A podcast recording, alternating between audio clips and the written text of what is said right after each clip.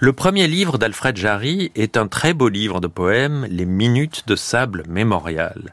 Je relevais dans le premier volet de ce quadritème la partie gamine de Jarry. Ce livre permet de ne pas oublier sa partie hiératique et tapisserie médiévale. On y trouve ce vers splendide. Le livre est un grand arbre arraché des tombeaux. Et, comme nous sommes à la radio et que l'oreille est distraite, je vais le répéter. Le livre est un grand arbre arraché des tombeaux. Vous savez, il était très sérieux, Jarry. Il pensait. Voici un début de phrase extrait d'un autre de ses livres, Les jours et les nuits. Dans les essais d'un souvenir qui ment. D'une phrase pareille, s'il l'avait lue, Jarry n'était pas son genre, Marcel Proust aurait déplié mille pages.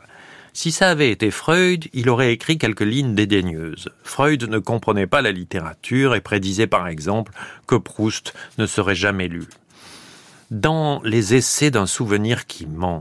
On pourrait dire que Jarry est un écrivain à lire lentement pour en savourer les délices cachées, mais ce serait penser que l'intelligence est laborieuse. On comprend très bien et tout de suite. Il n'y a pas besoin de s'asseoir pour comprendre un éclair.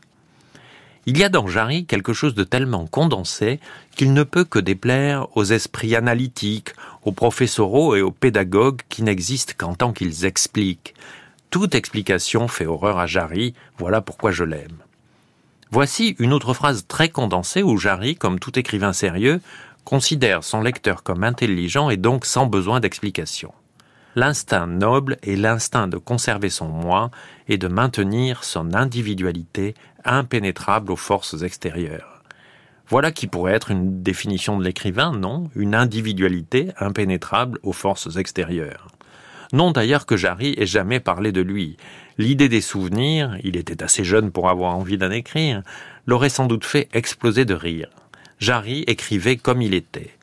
Il y a dans les quelques photos de lui de face que l'on possède quelque chose qui révèle une sorte d'intransigeance un peu folle. Comment ne me plairait-il pas?